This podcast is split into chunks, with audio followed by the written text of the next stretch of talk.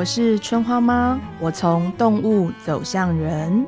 我是庆佑，我从人走向动物。今天让我们一起聊一聊。春花妈，我要跟你告白。啊、哦，怎么怎么好意思？情人节吗？嗯，情人节永远每一天都是。对呀、啊，就是呢，我认识你之后，我一件非常非常开心的事情。怎么样？就是这个世界上终于我遇到一个好朋友，方向感比我还要差。我们我们之间有高低吗？有有有有，我告诉你哦，我以前都觉得没有高低，嗯，等到有一天我突然觉得有高低。为什么？因为呢。当我们在一个车子上，嗯，我说往左走跟往右走的时候，嗯、你完全听不懂。不懂啊、然后旁边的人就说：“你要跟他讲三跟九。”我吓到了，我想说三跟九我更难懂。我不知道各位到这边有没有听得懂。如果你人生有幸跟我见面，请你不要跟我讲左跟右，我、嗯、我其实会很紧张。对。然后如果你跟我讲左跟右，你可能会听到我讲一句话，就是左撇子。就是我讲左撇子的时候，我左手会握一下，我才知道、嗯。这边是左边，所以如果你要我走右边，嗯、我的动线是我在脑中先听到了左与右，然后我左手要握一下，然后嘴巴要讲出左撇子，然后我才知道右边在那边，总共大概要历时五秒。也许你很幽默，你觉得说那跟我讲东西好了，没有用，东西左右你换成英文、中文我都听不懂。但是如果你说三点钟方向跟九点钟方向，我就会听得懂。你要我往哪里走？我的妈，说我以后叫做庆三呢？为什么？有啊！哦，这个。是不是？你你看，你看，你看，刚刚那个 moment 多好笑！我心中、脑中完全没有左跟右这个字或这个音，就是。所以各位听众朋友，我以后叫做庆三，好像好像庆忌的名字，对，好像中国大陆某一个小时候的。男主角的名字哦，对，可是我跟你讲，我也真的，我跟你讲，我最讨厌别人跟我说东南西北，很烦呢。谁会知道哪里是东南西北？我，我是要等太阳下山吗？Google 很不友善呢，我知道太阳从哪里出来吗？不止 Google 不友善，我告诉你，高速公路整个都不友善，有不友善，超级坏的你们，而且他也不跟你讲南是什么，然后就跟你讲。南下道路，请往前。我不是再往前了吗？那我往前，我是要去北上，你要去南边哪里啊？就很，是不是？对。而且我们怎么知道高雄在南边，台北在北边？对啊，当你在移动的时候，你怎么知道你自己在哪里？你就在地球上而已啊，是不是？气死了。对，要不然就写北极跟南极。这样有用吗？对对对，我好像还是不太行。好，各位听众朋友，我们俩就是一个很没有方向感的人。嗯、然后，因为我们两个呢，都同时求教于一位长雪朋友。嗯，我是那种在，我是那种在高架桥上，我突然不知道我在哪里的时候，我赶快打电话给他说：“滴滴滴滴滴，我跟你说，我现在在哪里哪里哪里，然后我要往哪里哪里哪里，可这里只有哪里哪里哪里，然后突然出现了一个什么什么什么交流道，可是到底我该怎么办？”然后这位长雪朋友就会说：“好，庆祐你不用急，你现在呢看那个交流道是一个往下一个往上，然后就先往上，然后呢你就看到一个往上跟往下，你就往上，我就这样找到路了。后来好强哦！不是，后来我才知道你跟我用同一个人呐、啊。对，但我的方式没有比你更就是别出心裁。嗯，嗯呃，那个长雪我迷路了，哈，你旁边有什么？他不会问我，因为我讲不出所以然的。嗯，我旁边我看到一个很像。”应该是圆山饭店吧，我也不知道。可是他在右边呢，右边吗？应该是右边吧，左撇子右边，对，他在右边。然后，然后我跟他在同一边，然后我这样往前走。Oh, OK，啊，你你跟我讲一下，你旁边那个绿色的小牌子是几号？哦，五十六，五十六。OK，好，那我跟你讲，你等下再往前开的时候，应该会看到两条大大的路哈，一条往。一条是你的左撇子右边，一条是你的右边。好，你等下就走左撇子那条路，然后你看到第一个可以下去的地方，你就下去，那你就会到内湖了。天哪，能听得懂这一段在讲什么？我就在想说，他是不是在我们的车子上装了那个那个监视器？为什么他都知道我们在哪里呀、啊？而且你知道，你刚才是用人类的方式跟他沟通，我不是 没有。可是我听到你一个最夸张的事情是，你问人家人在哪里，然后人家说呃，那你拍张照片，结果你拍了一只路灯的照片。哎、欸，我。哦、，No，everybody！我跟你讲，我有一个路灯认路法。我真的跟各位聊，就是很多时候，其实路灯真的很有效。我跟你讲，这件事情是不论你在都市、乡下或山区，每一个路灯都有自己的路灯编号。所以你在回答别人说你在哪里的时候，你拍路灯，然后拍到路灯编号，其实人家就会很精确知道你在哪里了。谁？小路灯的人，对呀、啊，谁会知道你在路灯在哪里？这就很像是你拍一棵行道树上的号码，然后说我现在在忠孝东路，这没有用啊。没你知道台北的行道树也有自己的编号吗？我知道。你知道电话亭现在当然没有电话亭这个东西，电话亭也有编号吗？所以那很精准呢。精准的点在，你一定不会认错。如果你知道我在那里的话，好了，我是我也有拍过路口啊。嗯，我突然，我我觉得我全世界只认得我家附近以及涩谷车站的路口吧。哦，可能时代广场、纽约的我还可以认得出来，不然其他真的很难认呢。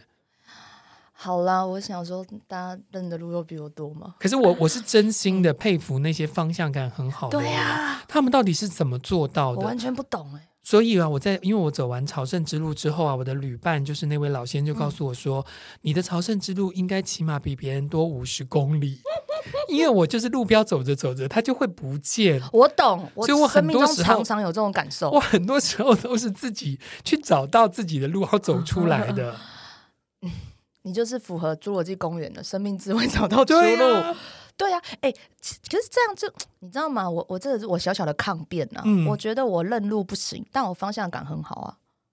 这是什么意思啊？以上这段我 一个字一个字我都听得懂，全部记起来我听不懂。我就是 就是，我觉得我知道那个方向大概在哪里。可是如果中间是那种文明都市的路啊，什么忠孝东路转折和平北路那种，我认不出来。可是我大致知道一零一在哪里啊。这样可以吗？你抬头就可以看到一零一在哪里了，这这不是一个好的例子。我在山上迷路的时候啊，就是、你会知道一零一在哪里？不不不会，嗯，我知道出口在哪个方向。你怎么会知道呢？我就是知道啊，而且是树告诉你的。好啦，对啦，对呀、啊，你看我马上就听出来了，这不公平。可是我觉得我方向感不错，你的方向感不错，是因为你有外力，好吗？我告诉你，我是一个不会看地图的人，所以我我，我个人非常适合坐在副驾驶座。首先，我很会聊天；第二个，我不会睡着；第三个，我可以喂别人吃东西。哦，你好棒哦！我最不能够做就是看地图，我不行，我超紧张的。地图已经渐渐视为，之后有了 Google Map，更可怕。我就发现没有，我很会用 Google Map，我不行。为什么？我跟你讲，我今天早上开来这里，我已经很紧张了，所以我就迷路了。然后我跟你讲，我你刚刚还迷路，我刚刚还迷路。我们在这录音室很久嘞，我我错信了 Google，因为你知道，反正他今天带我走另一条路，我还想说啊，是因为我不是平常的时间出发，所以走另一条路嘛比较快嘛。结果后来就是我不知道为什么开去了三重，然后再开回来，我超害怕的。然后我就超害怕，就大迟到。然后而且我觉得 Google 或者是任何 Map 系统对我有一个很可怕的东西，就是你永远不知道他在讲桥上还是桥下。哦，对。我有过这个经验，我超不行的，我每天都还被这件事情弄到，然后我现在还被弄到，对哦，然后所以我我真的觉得很可怕。我觉得这世界最可怕的地方不是地狱，是高速公路上。我跟你讲，我有一个非常恐怖的例子，怎样？就是 Google Map 造成的。怎样？我觉得我如果在很熟的路，因为因为我开车只开。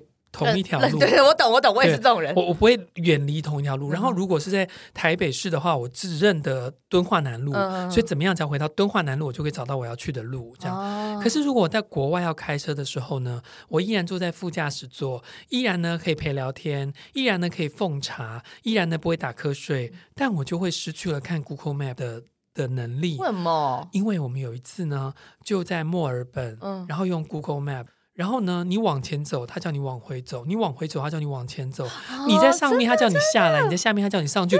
我就崩溃，溃我是我是认真的说崩溃这两个字，我，我是直接把手机丢去说不要啦。这样啊，我懂我懂。对，然后农夫把它捡过来说，嗯，因为我们现在在高架桥上有三个桥重叠，对，很可怕，很可怕。我最近要去新庄看医生，我常常在新庄。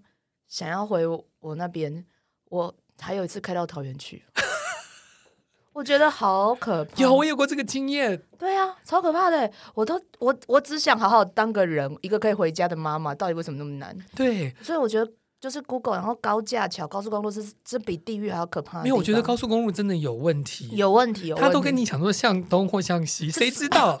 向南或向北，谁知道？他语言不友善已经是一个问题，然后他有时候又兼杂了很多复杂讯息，什么超速啦、警察要来啦。呃，I don't care，我已经错过这个路口，到底在哪一个路口下？然后他又不给你明路，对，或者是一抬头就有五六个或是七八个指标，这谁有办法看得懂啊？很惊慌哎，然后你又不能开嘛，后面就砰！我也不想要高速公路不友善，但是我真的觉得地图不友善。以上这段呢，你会看到两个 不知所措的人不断的抱怨高速公路，但我要做一个结论啊，怎么样？就是呢，我听说，嗯，这是有一个说法是马路是男人所设计出来的，嗯、所以对于所有的女性来说，马路是非常不友善的。我有很多路痴男友，呃，不是不是路痴男友，路痴男性朋友，哎，对，我知道啊，而且我身边认路的女生比较多，哎，真的吗？因为我刚刚，如果你觉得我夸张，我有一个双子座的男生朋友，他他程度跟我是一样的，啊，好想认识哦，让我知道我下面还有人，真的吗？就是宝仪粉丝，哎，你把那名字讲出来了，我讲宝仪粉丝啦，哦，嗯，对啊，然后原来他不认路啊。他跟我一样，而且我们两个的逻辑是一样的。我们两个常常在车上活生生把他老婆气死，因为我们两个认路方式是一样的。哎，这地方我见过，哎，就是然后那个，然后我就回头对啊，花莲有一家同样的，然后他就说对啊，所以就是，那你们人在哪里？台北。然后你们说花莲有一样的，就是我们认路的方，然后我们说，哎，这个路口就是有没有再转下去，等下就可以遇到那个吃饭的地方。然后对啊，对啊，但实际上转过去没有。但我们俩记的方式是一样的。哦，那我还有一个是，我会指着右边说左边，嗯、指着左边说 右边。没有，你刚刚那一段我都听不懂你在讲什么。因为我左右就是很不分呐、啊，所以我就是我真的没有办法辨识出，就我心里想要往右转，可是不知道为什么我会说会往左边，我自己也不知道为什么那么心口不一。我跟你讲，我在在我心中，这世界的方向应该只有前后而已。我知道，我知道，就三九跟前后。对，没了。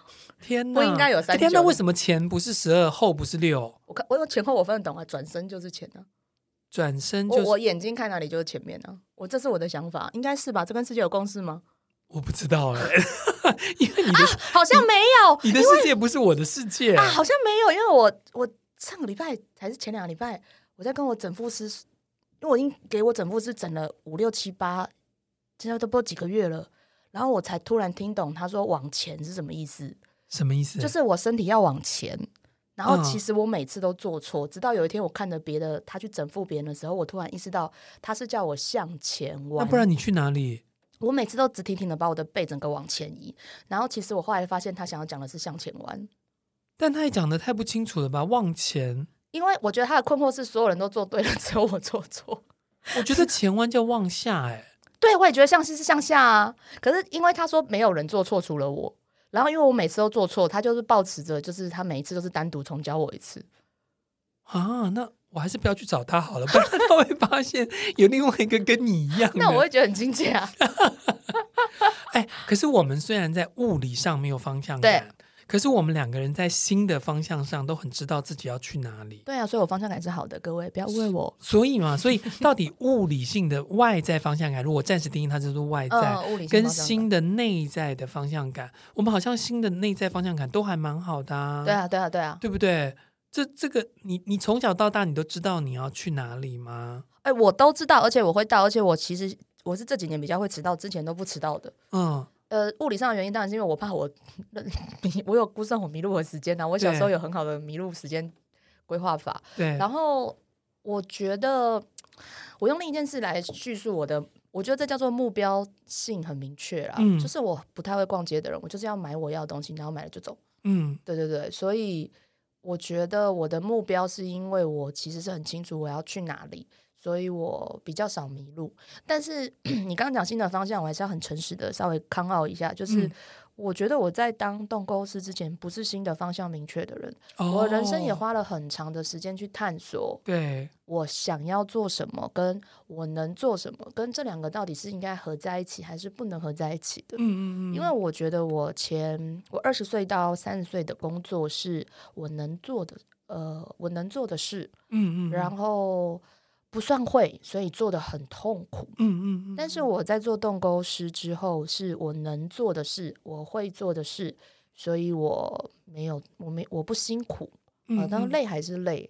所以我觉得，呃，认方向这件事情也是需要时间磨合出来自己真正的品味。非常同意。对对对，对。但是我相信你的二十岁到三十岁，你也只是做了一个这个社会期待你做的事，对不对？对，然后还有一部分就是我，呃，我觉得这是我甘愿被骗嘛，就是因为你在特定的事件表现的比较好的时候，你会以为那个是你最好的位置。嗯嗯，对对。但但其实我觉得有时候我们人会被自己的才能所骗。哦，这个话讲得好好哦。我觉得是啊，就是会说话的人就一定要当主播嘛。嗯，所以我从小到大就一直被讲这句话，然后可是又发现哦，主播我不漂亮，所以只能当记者。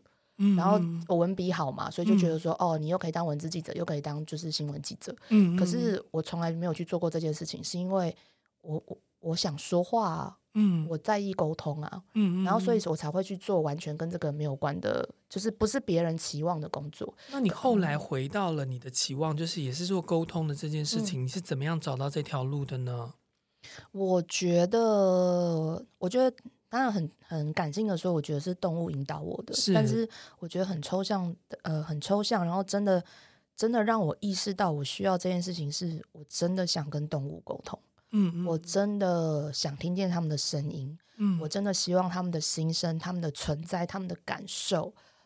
也能够被别人知道，因为我深受感动。嗯，然后我真的在意我的动物家人。嗯，所以换一个说法，就是你在二十岁到三十岁的时候，每个人呃，在你成长过程中，每个人都说你适合沟通，嗯，然后你也拥有了这个才华，嗯，只是才华沟耽误了你，让你去做了一些你没有那么开心的事。嗯，但是你慢慢的辨识出你这个才华之后，原来你的沟通不在人与人之间，嗯，而在人与动物之间，嗯，甚至帮动物做了一个桥梁，通往人。嗯对所以事实上，才能可能耽误我们，但是耽误我们的那个才华，是我们没有看到那个才华给我们的课题跟礼物。嗯、对啊，对啊，我觉得才华都是需要被打磨的。嗯，就是方向感，你也要知道你要去哪里才叫方向感啊，不然人活着哪有不迷路的？嗯，然后没有很多人不迷路，你不能这样讲的。我们两个人不能够那个说、呃、以偏概全。我个人，我个人，我个人，我个人，我们两个人迷路 是我们的日常，别、嗯、人迷路可能就是千年一遇。哎。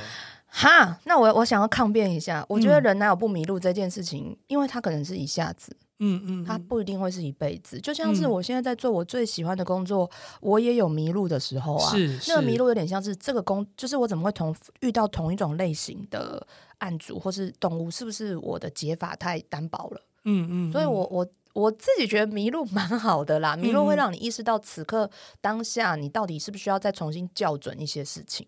对，可是春花妈刚刚讲的这段的迷路，已经把迷路变成了另外一种人生的迷途，对对对对，或者是所谓的困境。对对对。但我们因为已经都够成熟，对，我们知道这个困境其实它透露的是一个讯息，是我们要去聆听这个讯息给我们的是什么，我们才有优化自己的可能性。就是因为我们俩有这样的个性，所以我们对于日常的迷路，就是你知道大马路上的迷路，我们其实没有很在意，对不对？对啊，我跟你讲，人一生哈，时间就那么多，才华也就那么多，我们用 A 了没办法用 B 啦，我们很公平啊。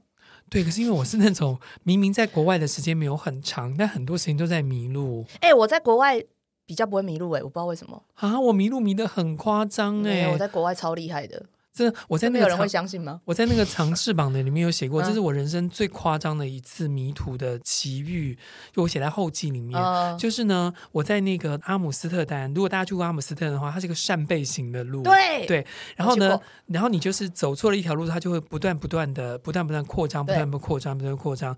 这种呢，就是跟那个呃巴黎一样，就是你会就是。错一步，回头千百年身。Yeah. 对，然后那次呢，我就在下雪的时候走错了路，然后还是不断的往前走，觉得为什么我一直找不到我的饭店？然后就在下雪的时候，突然看到一个穿着长袍、戴着帽子的女生，然后举了手跟我打了招呼。我一回头看才知道，那是我妹妹，跟她旁边她的男朋友，就是后来的五月天的怪兽。哦，oh, 我知道那段。对，然后呢，我妹才牵着我的手跟我说：“哥。”你的饭店在后面，不在前面，然后再把我带回家。哦，然后那个时候怪兽还问我说：“你为什么会订这么远的饭店？”我说：“因为我不会看地图，我以为他就在旁边，谁知道他这么远。”哎，那我跟你分享个国外生活小诀窍，是就是订饭店要订在那个不要不要怕吵，在那个火车站旁边，你知道为什么？因为你起码可以听电，嗯、就是电车的声音。然后你就比较容易找到。然后第二就是定在警察局附近，因为无论如何啊，你去问交警也好，你只要给他看饭店名称，然后就跟他们 lost the way，然后我、哦、我就你知道，他就会带你回去。呀呀呀！因为我看起来就太可能太像笨蛋了。可是你知道，就是很多欧洲的车站是无人的、最危险的地方哦。对，找穿制服的人问啊。哦，而且我之前在国外，我在国外的时候啊，可能是因为我去欧洲吧，我在欧洲没有提过行李耶。为什么？别人都会帮我提，我不知道为什么，我不不知道看起来太像笨蛋了还是看起来太像没有，你太像个小女孩 了，年轻的时候了。对，然后又一脸茫然，对不对？对，烦呢。所以你看，我这种一七五一七六的人站在旁边一脸茫然，别人你觉得你你嗑药嗑药嗑药，对对对。就是应该是嗨或是动了，你知道吗？对对啊，糟糕糟糕，我忘了你一七几啊，可惜呀。所以我在那边一脸茫然，除了加拿大人之外，不会有人帮我。哎，我还有在旅行国外旅行的时候，人家给我钱呢。为什么？我不知道，我可能看起来太可怜了吧？你有好好穿衣服吗？还是冬天冬天吓我一跳？我在羽绒衣里面。哦，那羽绒衣外面有干净吗？还好，因为我刚一路跌倒，我在雪地里面一直跌倒。那有可能别人觉得。你是 homeless，你是游民，没有那么脏啦。哦，好了，但是呢，因为你刚刚讲到说，你很愿意当成动物跟人之间那个沟通，你也做了一个你此生最开心能够做的事情。那我就要问你啦，嗯、动物都有内建指南针吗？因为你知道吗？嗯、你不是那个我们画了一个很漂亮的那个图，嗯，小杰帮我们画的。对。然后我呢，就是后面长了一个雪燕的翅膀。对。然后呢，前面我还要求要一杯红酒。对。但我对那个雪燕的，的图啊，我们 Podcast 的图，对我们 Podcast 的图。然后我就很怕那个那个。我一直看到那个雪雁，我都觉得很不好意思，因为呢，雪燕是一个知道自己要飞往哪里、嗯、什么方向的人，嗯、但我本人在路上都一直迷路。我跟你讲，你忽略了一个事实，是雪燕每年飞的路都一模一样，对，就跟你回家我也是一走一条路，所以你们 the same，the same，never change。哦，oh, 所以你只要 one way，因为 that's the way。可是所以你不用认其他路，这正常的，你非常符合。不是、啊，可是你看，像我们去阿拉斯加也看到那个鲑鱼回流，他都知道他从哪一个，按照、啊、同一条路啊。哦，所以问题是路不能被封，路是吗？是这样吗？路被封，他们就不知道该怎么办了。所以他们的指南针是有限度的，没有了，没有，它平宽没有那么宽、欸。嗯，没有路。嗯，这个地方的研究我比较不知道，但其实有一种说法是，就是会认路的动物其实是根据地磁哦，真的哦、嗯，地球磁场，对对对，所以、哦、所以你的路被封之后，它可能只能从旁边挤挤过吧。但是嗯嗯但是有很多海龟的问题，就是它回到同一个海岸，就海岸被开发之后，它就没办法用了。对，但是他们就会开始慢慢的换，对。然后我觉得动物的方向感取决于它要，我觉得。重复啦，就是你要回到原本的地方，你才能说它有方向感嘛。嗯，嗯，因为他们是练习来的。对啊，不然其实动物是随机型的方向感了，就是什么意思？就是哪里有食物往哪里走啊。哦，原来我是动物。对啊，哪里我是哪里有食物往哪里去？对啊，然后哪里可以可以泡，往哪里可以啊？对啊，所以就变成是说，跟海龟、跟海龟、跟那个鲑鱼。还有鳗鱼是非常特别的，是他们一定会回到出生地。对。可是你哎、欸，我跟你讲，讲到这点，我们就要心放很宽。世界动物何其多种，我们就不要算其他动物何其就是何其多种。对。也只有这三大种会认路啊。对。所以我们已经活出这个世界上。不是候鸟也是啊。然后对对对啊，所有所有冬候夏候鸟都是啊。对。那、啊、就这样而已啊。所以多数的哺乳类动物其实都不会认路啦。真的吗？所以海豚也不会认路。海豚哪有在认路？海龟才会啦，海豚就是游到哪玩到哪啦。哦，真的啦，所以其实我们就是跟芸芸动物一样，是很正常的。所以会认路的朋友，你们才是不正常的动物，你们不正常，不是我们的问题。对呀、啊，你们的要求过多了，你们你们进化太快，没有考虑我们多数人，真的很坏。你确定我们是多数人？按照动物的分法，我们是强势多数啊。如果我们不要跟动物分彼此，你知道这世界上认路的动物屈指可数，你们不过就是海龟、鲑鱼而已啊，还有鳗鱼而已。你们还要求我们，你们很过分呢。等等等等等啊！我们要懂得内心。我开场的时候就已经说，我认识你很开心，对，是我终于找到方向感，比我还要差的人。我大部分的朋友都很有方向感呢。我有啊，我我刚有强调我有方向感，我这。我真的没有问题。我觉得，我觉得这一集很可怕。这一集应该旁边的人一直听到两个迷路的人，希望能够端正社会视听，就是迷路才叫有方向感。对呀，对呀，对，真的是这样。因为其实就动物来讲，这比例真的太少了。你们、哦、你们活得出彩，你们才华洋溢，你们很棒棒。但是多数多数的人都是跟我一样的，好不好？以后请用三跟九取代左跟右，友善世界从你我开始做起。所以我叫庆三喽。哎，你现在就听得懂了，听得懂，听得懂。好，可是你刚刚讲鳗鱼是对海龟还有跟鲑鱼，所以他们是怎么样的召唤，让他们想要回到那个最源头，就是地球的磁场。地球磁场，然后回去原始出生的地方。嗯嗯。所以我觉得在他们，在我有有限鳗鱼，我没有真的。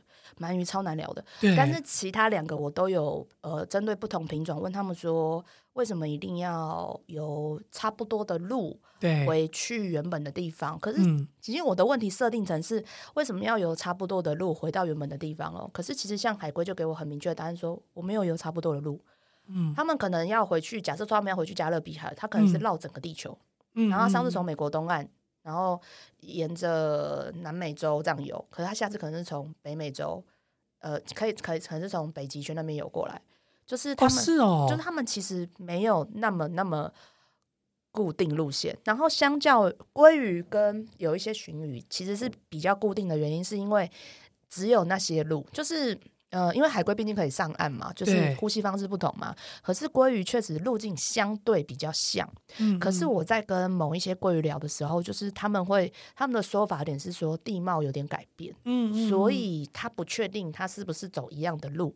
但是那个东西有点像是这样讲有点怪。我觉得因为鲑鱼给我答案比较明确，就是实际上鲑鱼并没有嗅觉啦。但是我觉得地磁说我还是认同。可是他们说他们其实像是感觉被某一个味道吸引。一直往那个有妈妈味的地方，或是他身体一开始味道的地方游。哦、那他们的路径，按照他们的说法，其实就是比较像，嗯，嗯，就是比较是所谓符合我们刚刚说的方向感好了，嗯嗯，对，因为海龟跟我们是同一种嘛，所以其实刚刚误以为海龟很厉害的人，就是。哎，可是黑潮会不会也是一个能够指引大线索？大线索对嘛？对不对？大线索就是大的洋流，其实都是线索啊。但是这个线索也正在稀释的原因，是因为洋流它可能厚度不够厚了，因为是哦，海水上升，就那个。温度温度上升的关系，嗯嗯、所以其实是影响蛮多的。就是其实很多，我不知道大家有没有关注，有一些搁浅的动物啊，不管是海龟啊，或是鲸鱼啊。那我觉得有一部分其实当然是跟我们现在海底的设施太多了，嗯，呃，像是风车啊，或是地理电缆这样子。然后，当然还有一部分就是因为，呃，我觉得是因为我们。呃，就是破坏了温度，所以让洋流不能够很有效的交换，嗯，嗯，所以他们在判断温度或是想要重回那个路径的时候，其实是难的，因为除了地磁之外，他们还要，我觉得也是要配合温度来决定他们移动的范围，特别鱼鱼特别需要，但是像海龟是相对还好。所以黑潮是海里的大线索，可是呢，空中的气流因为它一直不断在变化，那不行。那对于鸟来说，它要怎么去找到它回家的路？地地地。地地他们是靠地形。哦，对对对，所以你你会发现很多飞来飞去的鸟不好追踪，嗯，是因为它们其实就是一定要飞到下一个地形，飞到下一个地，就是它要它的辨识的方式，对对对，它就找到下一个休息的地方。哦，对，所以就是，比如说它曾经停过这个湖泊，它明年还是会回来这个湖泊，对对对对对，再停到那个山区，对对对对对，哦，因为大地形就是比较高的地形或者是岛，比较不会不见了，嗯、相对来说了。嗯，对对，所以台湾才是这么多候鸟会经过的地方。对，因为我们是一个很重要的岛。对对对对，而且我们这个这个岛应该也在，虽然现在的变化还是越来越大，但我想他们还是有一些他们的栖地。对，而且因为我们在那个黑黑潮的交界带，所以我们这边比较好吃。食物多，比较多，对对对对，嗯嗯，哇，原来台湾真的在一个，呃，这个整个地形地势上面很重要的一个位置，嗯、真的非常重要。在对自然界来说，就是台湾发现了非常多特殊的留鸟，像是夏季有那个八色鸟，嗯、然后现在还有那个黑嘴端凤头燕鸥，嗯，所以其实台湾真的是很多，然后还我们还能够看到潜鸟，然后还有很多鹭鸶科啊，或或是。对啊，就是其实这些就是证明我们是在很重要的交界点，让大家好好休息的。嗯，你的意思是说他们来这里然后就不走了？有一些没有没有不不见得，有一些尝试开始在台湾有交配，哦、尝试对，有真的就像八色鸟开始有留下来的了。对对对，然后霹雳嘛，霹雳好像也有。对，那他们留下来的原因是因为没有更好的岛屿，所以这就是我说，就是如果有些地方被封了或坏掉了，他们会开始慢慢的移移下来一点点。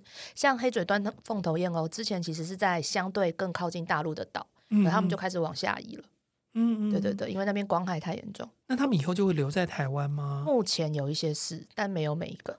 哦，那所以他不会再被他心里的指南针带着，一定要往哪里飞了。呃，基本上还是在那一个方向，还是那、就是、嗯，就是只是可能变矮一点点，或变高一点点。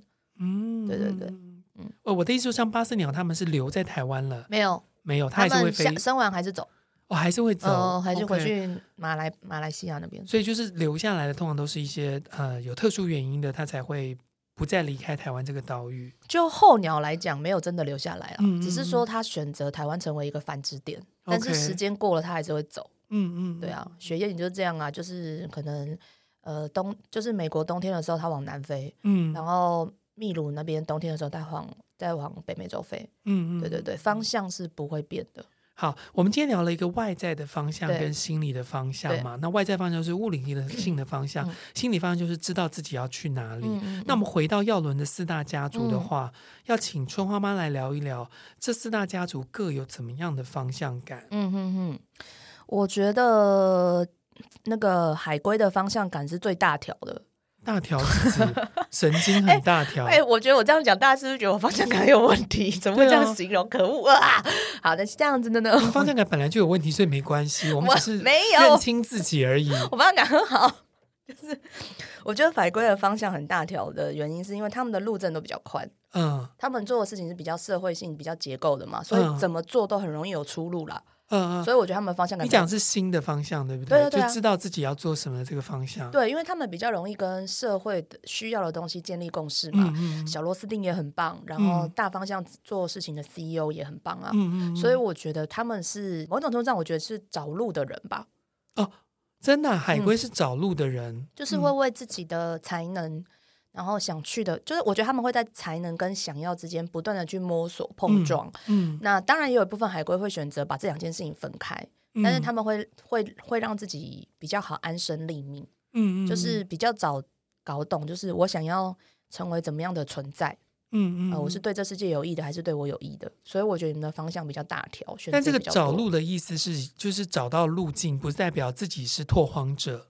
没有没有没有，我觉得你们不是拓荒者，嗯、你们跟拓荒者没什么关系。对啊，所以我觉得就是已经就是我们已经找到了前人的路，然后跟着前人的路走，比较经典。所以你们比较大啊，比较宽。你们在拓哦，你的大条是指这件事情，哎、路路大条不是吗？啊啊啊！就是把别人前人所走的一些胼手之足所开出来的小路径扩大，然后变成更多的人可以走。对对对对对对，嗯嗯嗯，你们是变宽型的方向感好。嗯，所以我觉得如果就移动速度来讲不快。但是就深入跟就是让路变好走，你们比较专长是对。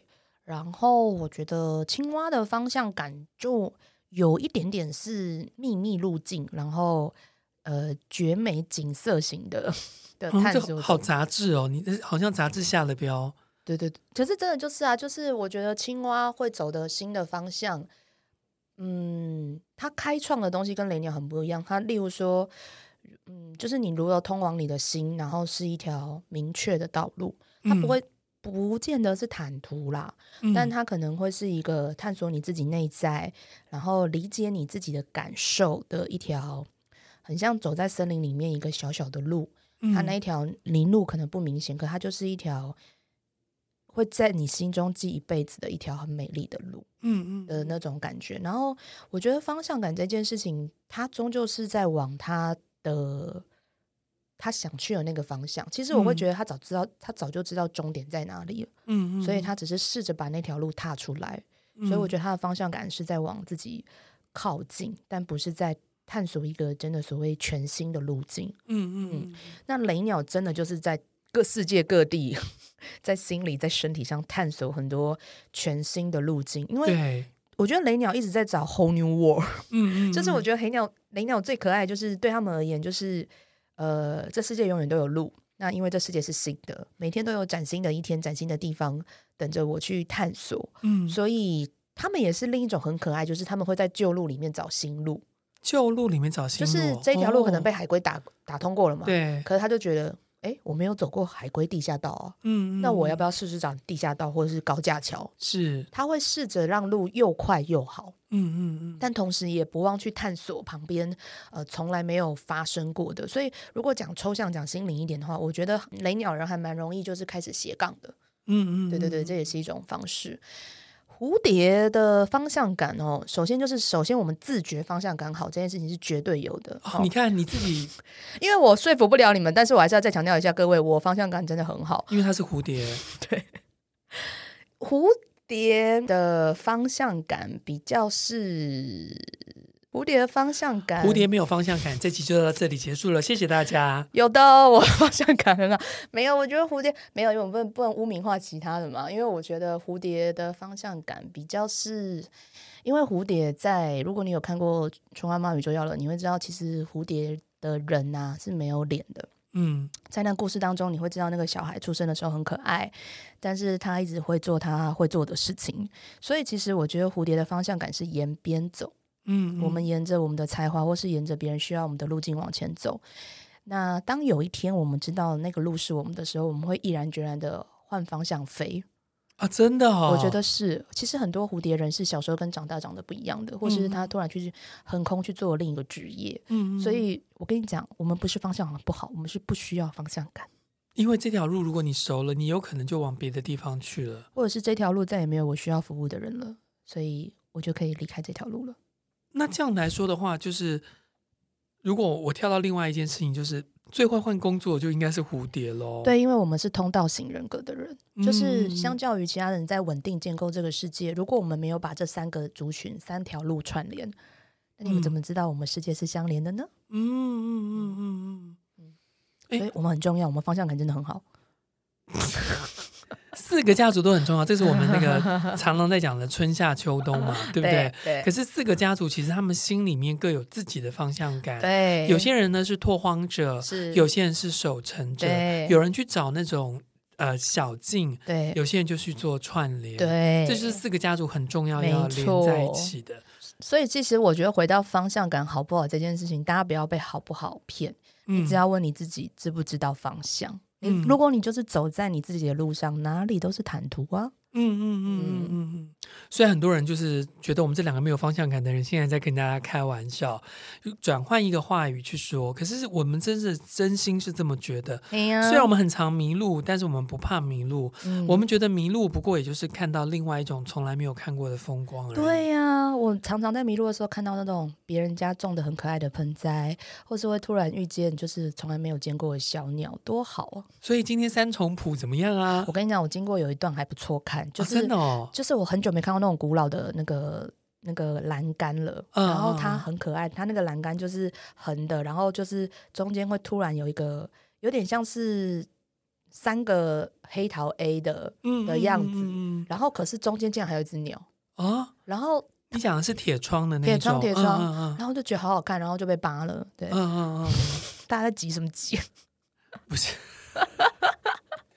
所以啊，我觉得就是这个就是这个社会上有一些规则，对，好，我们又不能不遵守这些规则。可是其实遵守这些规则对我们来讲，说真的有一点辛苦，所以恳请整个高速公路把往南叫做六，往北叫做十二，对，往东叫做三，往西叫做九。我，我们都用时钟来讲高速公路，对。我就不会，我就不会弄你们了。对，然后如果你要问人家说你住在哪里，我说我在三往下第二个村落。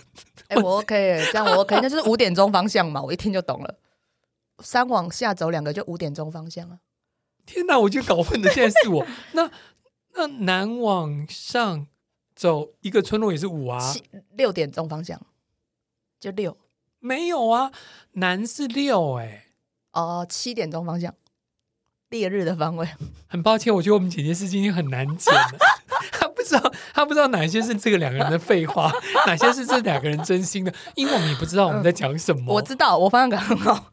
没有，我我真的，我就我我真的，会不会是成为我们第一个被客诉的一期？你就叫那个女人清醒一点。对，因为我这个男人，我真的不觉得我方向感好，而且我每次都跟他说，对我真的很常迷路，我只是不怕迷路而已。怎么可能？你我都在地球上，我们不会去哪里的。去哪里也都没关系啊。对啊，所以我们在地球上，我们 never lost the way。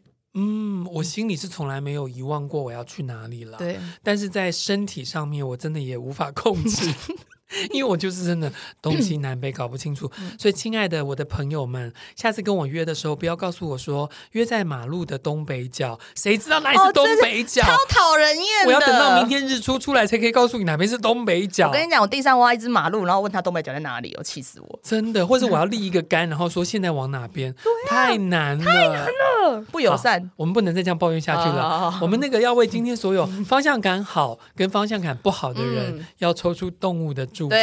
我好希望是哪一个动物，拜托你，如果你可以告诉我哪一个动物，然后这个动物能够有内建指南针，我会很开心。我今天要抽的是春花妈宇宙耀伦所附的牌卡，抽出来的动物是什么？什么？他叫我要内省的是老鼠哎、欸，怎么办？他这一集你这样子明示我，我不 OK 哦，我就是发酵感很棒。你当然不 OK 啊，我不用老鼠明示，我也可以告诉你你不 OK 啊。嗯啊，是这样的，我抽到海龟，跟立刻转移话题。